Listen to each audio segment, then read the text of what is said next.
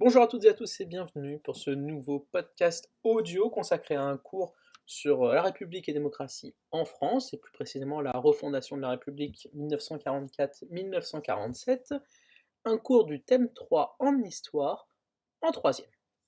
Voilà, je vous rappelle que vous pouvez trouver de nombreux documents accessibles euh, en ligne sur le site www.histoiregéographie.net. En description de la vidéo sur YouTube, vous trouverez euh, les liens pour accéder à la page du site, mais aussi à la page du chapitre en cours la refondation de la République 1944-1947. Et pour ceux qui sont sur Twitch, n'hésitez pas à taper www.histoiregéographie.net dans la barre de recherche de votre moteur de recherche. Voilà, vous y trouverez donc de nombreux documents. Je vous propose de commencer. Alors, dès la libération, le gouvernement provisoire de la République française, GPRF, présidé par De Gaulle, met en œuvre les réformes envisagées dès 1943. Comme prévu par le Conseil national de la résistance, CNR, le suffrage universel est restauré avec l'obtention du droit de vote pour les femmes en 1944. Une assemblée constituante dominée par le PCF, l'ASFIO et le MRP est élue pour rédiger une nouvelle constitution. La République est ainsi légalement rétablie. Adoptée par référendum en octobre 1946, elle crée la 4ème République. Elle établit un régime parlementaire, contrairement à ce que souhaite De Gaulle qui démissionne.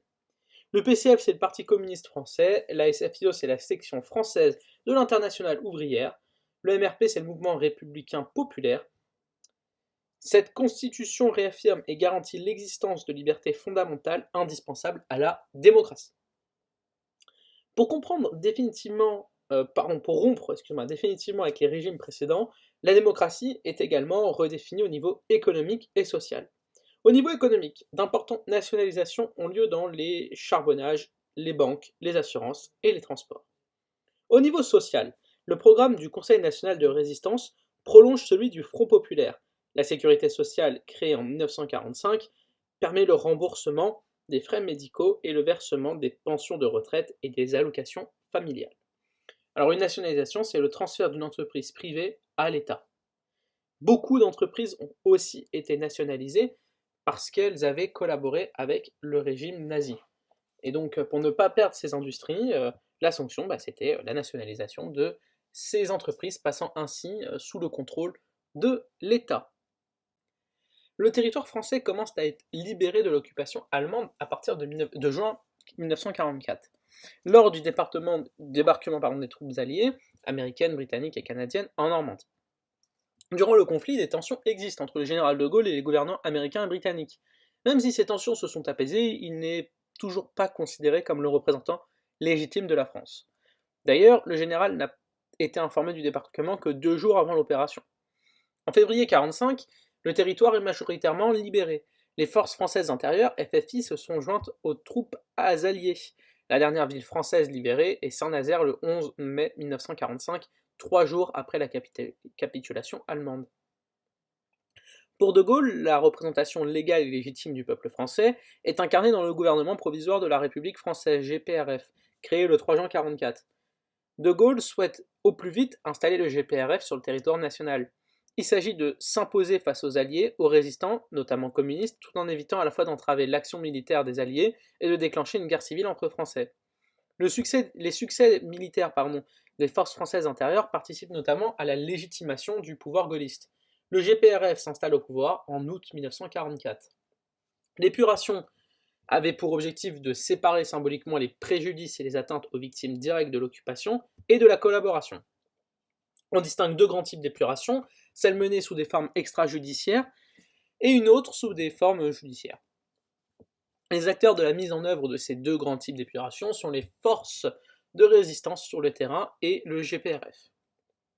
On peut estimer à environ 8000 à 9000 exécutions extrajudiciaires.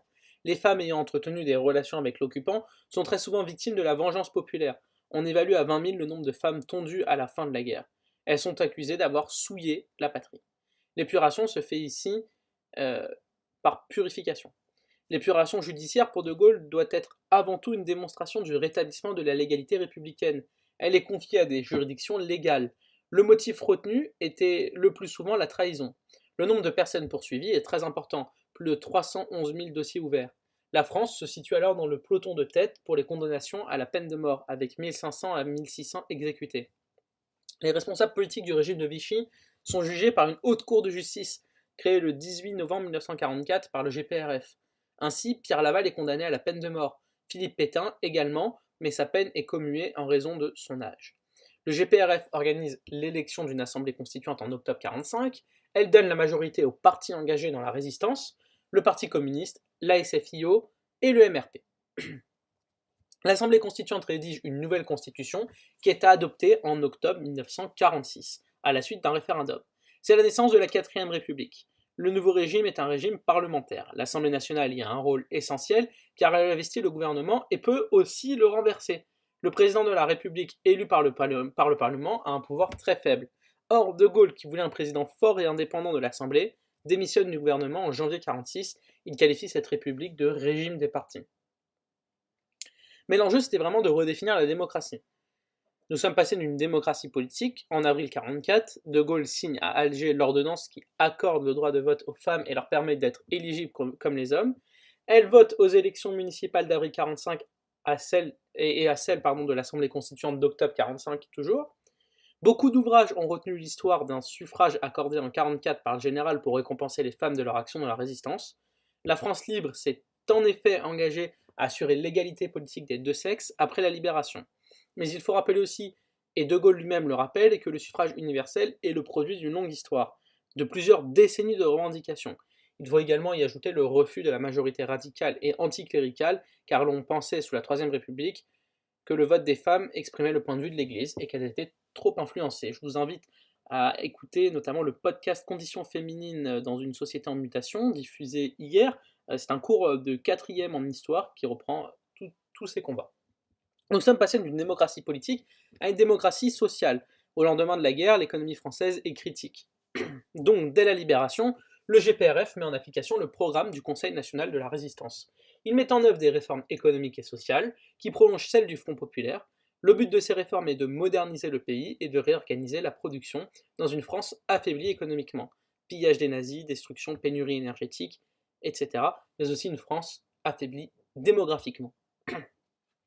Dans le domaine économique, le gouvernement entreprend de nombreuses nationalisations dans les secteurs clés, comme la banque, l'énergie, le transport aérien avec Air France. Il met en place, à l'initiative de Jean Monnet, le commissariat au plan qui fixe les objectifs du de production.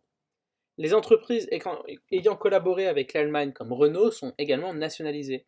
Dans le domaine social, il crée la sécurité sociale qui protège les salariés. Ainsi, elle garantit une protection face de, vie, de la vie. Pardon comme la maladie, la vieillesse, et fonctionne sur le principe de la solidarité nationale grâce aux cotisations des salariés et des entreprises. On parle de l'État-providence, c'est-à-dire un État qui garantit à tous le progrès social. Voilà, j'espère que ce cours vous a plu. On se retrouve très bientôt pour de nouveaux podcasts pour d'autres niveaux, mais aussi en troisième. Nous verrons ainsi l'avenir de cette quatrième euh, République. Nous sommes aujourd'hui à la cinquième République, donc vous doutez bien qu'elle a présenté certaines limites, puisque cette dernière a tenu jusqu'en 1958 et le retour de De Gaulle et la naissance de la cinquième République. J'espère que ce cours vous a plu. Je vous rappelle que vous pouvez trouver de nombreux documents sur le site www.histoiregéographie.net. En attendant, je vous souhaite bon courage et je vous dis à très bientôt.